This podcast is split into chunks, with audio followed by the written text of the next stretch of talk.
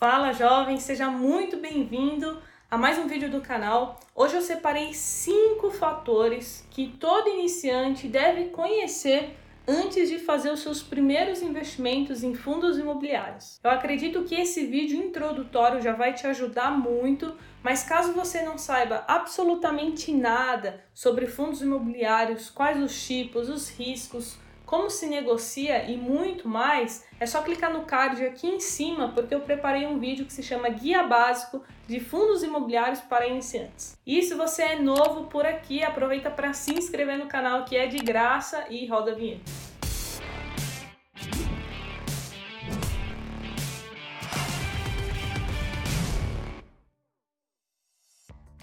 Para você ficar inteirado sobre tudo o que acontece no mercado financeiro, é só me seguir no Instagram, carolfrs, porque eu posto lá conteúdo diário. Então vamos lá. Antes da gente começar, esses cinco fatores que eu separei, a gente precisa aprender onde a gente busca essas informações. Então a gente pode acessar de duas formas. A primeira é através do site de RI da empresa. Então, por exemplo, vamos supor que você queira informações sobre o fundo KNRI11. Você vai digitar no Google KNRI11 RI, que é relação com investidores. E aí nesse site você encontra todas as informações do fundo. Ou também você pode usar sites que fazem um compilado de todas as informações. No caso, eu uso muito o Status Invest e também o Funds Explorer. Então vamos para o primeiro fator a ser analisado. Primeira coisa que eu sempre olho num fundo imobiliário é se ele é multimóvel ou monoimóvel. Qual que é a diferença? O próprio nome já diz, multimóvel é quando o fundo imobiliário ele tem vários imóveis no seu portfólio, ao contrário de um monoimóvel, que ele está exposto a apenas um imóvel. E um exemplo de um fundo monoimóvel para vocês conhecerem é o XPCM11. Vamos conhecer ele melhor aqui no site do Funds Explorer. Eu coloquei XPCM11, apareceu aqui. E se eu vim aqui embaixo em ativos, olha só, tá vendo? Ele tem apenas um ativo no seu portfólio.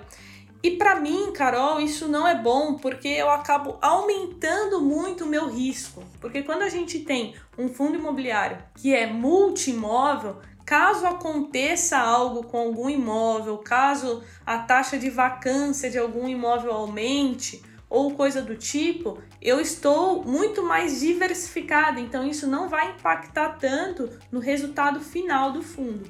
E outro fator que eu também olho é se o fundo imobiliário ele é multi-inquilino ou mono-inquilino. Então, por exemplo, mono-inquilino quer dizer que por mais que a gente tenha vários imóveis dentro do fundo, todos eles estão alugados para um único locatário. E eu separei aqui como exemplo o BBPO11. Esse fundo, ele é de agências bancárias, então todos os seus imóveis estão relacionados ao Banco do Brasil. E olha só, se a gente vir aqui embaixo em ativos, a gente vê que ele tem 64 ativos, porém todos eles estão ocupados, né, pelo Banco do Brasil. Quando eu comecei a investir em fundos imobiliários, eu comprei BBPO11, eu tenho na verdade até hoje na minha carteira. Porém, quando eu entendi que eu estava correndo um risco maior e que o prazo dos contratos estava se aproximando, eu parei de fazer aportes neles. Então eu não vendi ainda, porém já faz algum tempo que eu não tenho comprado mais fundos imobiliários BBPA11. Então eu, Carol, eu não invisto em fundos imobiliários monoativos e fico muito atenta em fundos imobiliários que são mono inquilinos. E agora vamos para o segundo fator a ser analisado, que é a taxa de vacância. Ela é utilizada para mostrar o espaço de um fundo imobiliário que não está alocado. E esse espaço que não está alocado, nós podemos definir de duas formas. Nós temos a vacância física e a vacância financeira. Começando pela vacância física, é o espaço que não está alocado em relação à ABL, que é a área bruta locável. Essa palavra, essa sigla, vocês verão muito nos relatórios de fundos imobiliários. E a vacância financeira é a porcentagem da receita que o fundo está deixando de ganhar porque não está ocupado. Ou seja, quanto maior a taxa de vacância, menor serão os aluguéis, os proventos que nós iremos receber, porque quanto mais espaços não alocados no fundo imobiliário, menor é a receita. E agora vamos para o terceiro fator a ser analisado, mas antes não esquece de deixar o seu like porque não te custa nada e vai me ajudar muito. E agora vamos para o dividend yield.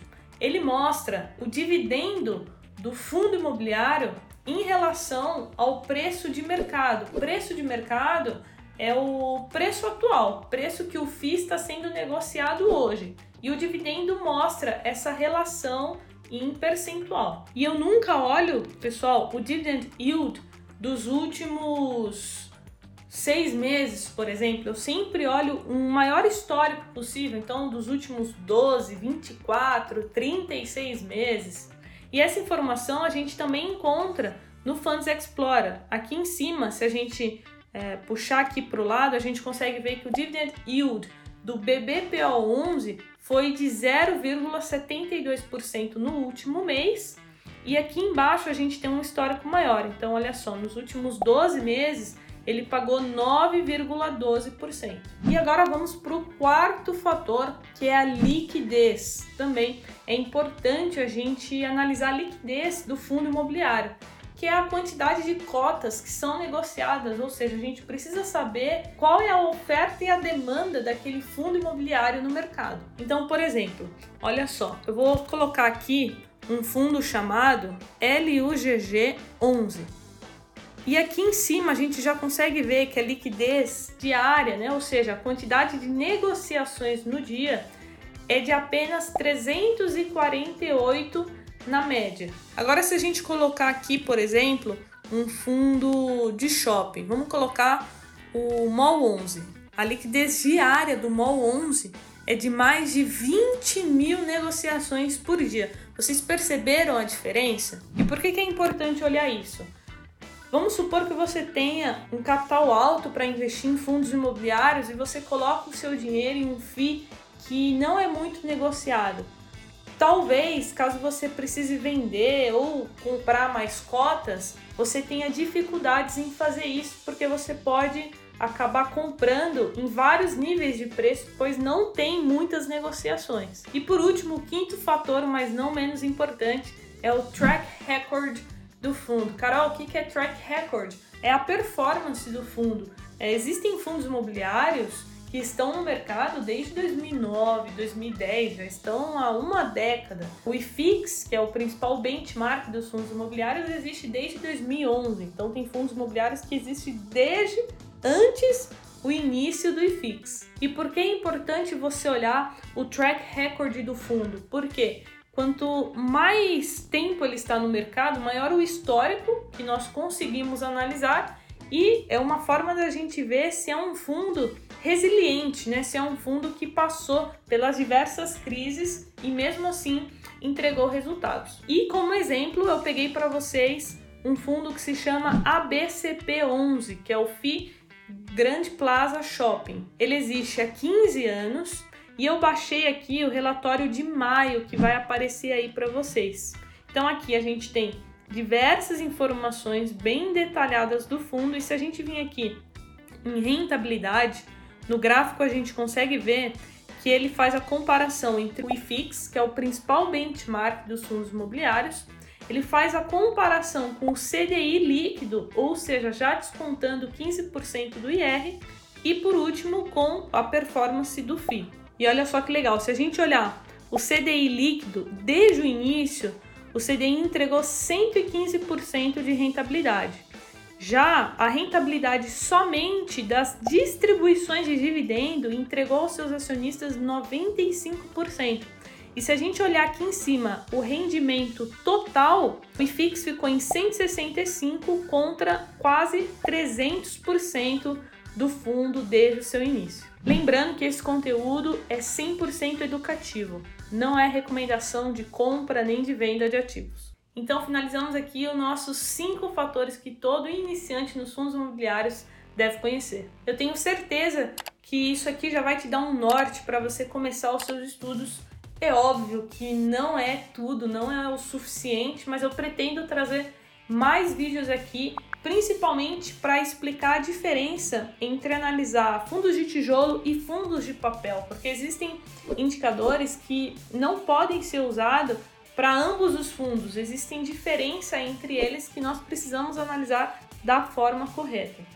Não esquece de compartilhar com seu amigo investidor, investidor e fala para ele que dá para começar a investir em fundos imobiliários com apenas 150 reais. Não esquece de comentar aqui embaixo o que você achou e até o próximo vídeo. Tchau!